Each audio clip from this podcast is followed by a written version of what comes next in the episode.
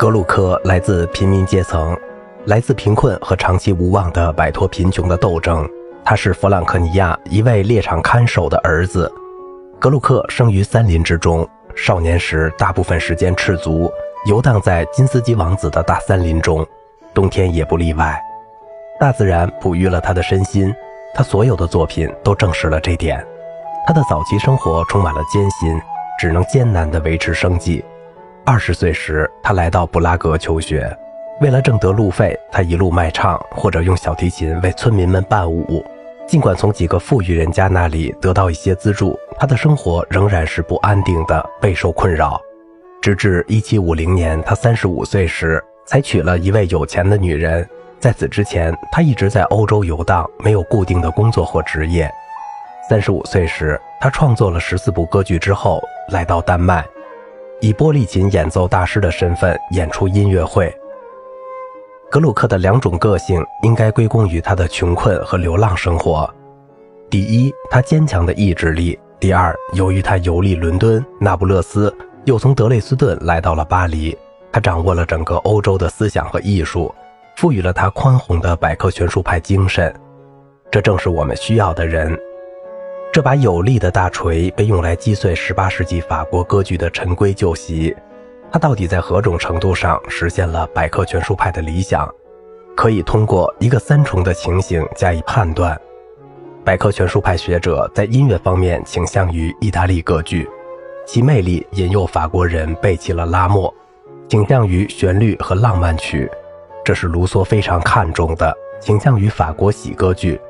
他们为此种形式的建立做出了贡献。当格鲁克在巴黎展开他的革命时，他正是在这所由意大利歌剧、浪漫曲以及法国喜歌剧三者组成的学校里接受教育。他从这所处处对抗拉莫的学校里毕业。仅仅承认格鲁克被意大利音乐艺术同化，或者他成为一名意大利化的音乐家还是不够的。在他的前半生，他就是一位意大利音乐家。他的本性中，音乐的一面是非常意大利化的。二十二岁时，他是伦巴第梅尔奇国王的室内乐手。他追随此人到了米兰，在米兰，他在管弦交响曲的创始人之一 G.B. 萨巴蒂尼的指导下学习了四年。他的第一部根据梅塔斯塔西奥的诗创作的歌剧《阿塔瑟斯》于1741年在米兰上演。随后，他又很快创作了三十五部戏剧康塔塔、芭蕾舞以及意大利歌剧，他们是彻底的意大利作品，带从头重复的曲调、原音化以及所有当时的作曲家不得不向演奏大师们做出的让步。一七四七年在德累斯顿上演的埃尔克勒与埃贝的婚礼是为一个特殊节日创作的，该剧中的海克利斯这一角色是为女高音创作的，由女演员扮演。没有什么比这更意大利式或者更荒谬的了。我们不能说这种意大利主义是格鲁克年轻时的错误，而后来他与之脱离了关系。他的法国歌剧中有些最完美的曲调是从他在意大利期间创作的歌曲中选取的，而他照原样使用了这些歌曲。阿尔弗莱德·沃特克万恩出版了一份格鲁克作品主题的目录。从中，人们可以准确追溯出这些借用之处。从他的第五部歌剧《索芬尼斯巴》中，我们看到了阿尔米达与海德拉奥特之间那首著名的二重唱的开头部分；《伊西奥》中有奥尔菲斯在极乐世界中演唱的动人歌曲；伊菲基尼在《陶丽德》中令人赞叹的一首歌《倒霉的伊菲基尼》来自蒂托的仁慈。舞蹈中的一首歌，配上不同的歌词后，原封不动地出现在格鲁克的最后一部歌剧《埃乔与纳尔西斯》中。奥菲欧第二幕中愤怒异常的芭蕾舞也出现在《唐皇》中的芭蕾舞片段里。这些意大利式歌剧中最出色的一部《泰里马科》，为伊菲基尼在陶丽德的开场部分提供了阿伽门农辉煌的唱段。并为帕里德与艾琳娜、阿尔米德和伊菲尼吉在陶丽德提供了大量的曲调。最后，阿尔米德中著名的憎恨一场，竟完全是由八部不同的意大利风格歌剧的片段组合起来的。因此，很显然，格鲁克的个性形成于他的意大利风格作品中。他的意大利时期和法国时期之间并不存在明显的中断。一个时期由另一个时期自然发展而成，这一事实不可否认。千万不要以为这场令格鲁克永垂不朽的抒情性戏剧革命始于他到达巴黎之日。从1750年开始，他一直为之做准备。在那段快乐的日子中，他的意大利之行以及他对于童年迎娶的玛丽安妮·佩丹的爱，激励他创作了大量崭新的音乐。正是在那时，他构想了在意大利歌剧中尝试新戏剧改革的方案。他想努力连接和发展歌剧的剧情。并使其统一起来。他想使宣叙调更富戏剧性，并且从大自然本身中寻找灵感。我们不能忘记，1762年的《奥菲欧与尤利迪茜》与1767年的《阿尔瑟斯》都是意大利风格歌剧，格鲁克称之为新型的意大利歌剧。根据格鲁克自己承认，这些歌剧革新的首要功绩属于一位意大利人——莱亨的达尼伊奥·达卡尔查比奇。他是这些歌剧脚本的作者，对所需的戏剧改革比格鲁克本人有更清晰的概念。但是格鲁克在创作了《奥菲欧》之后，又回到了传统形式的意大利歌剧上去，创作了《克莱利亚的凯旋》和《泰里马科》，还有两部由梅塔斯塔西奥作词的康塔塔。在他到达巴黎之前，即在创作《阿尔瑟斯特》之后很长一段时间内，他的作品风格还是意大利式的。当他着手进行改革时，这些改革并不是针对法国和德国歌剧，而是针对意大利歌剧。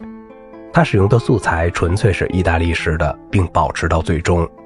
通过歌曲即抒情曲，格鲁克开始了他对法国歌剧的改革。克洛普施托克收集了格鲁克1770年创作的抒情歌曲及颂歌，格鲁克非常钦佩此人。他们于1775年在拉什塔特相识。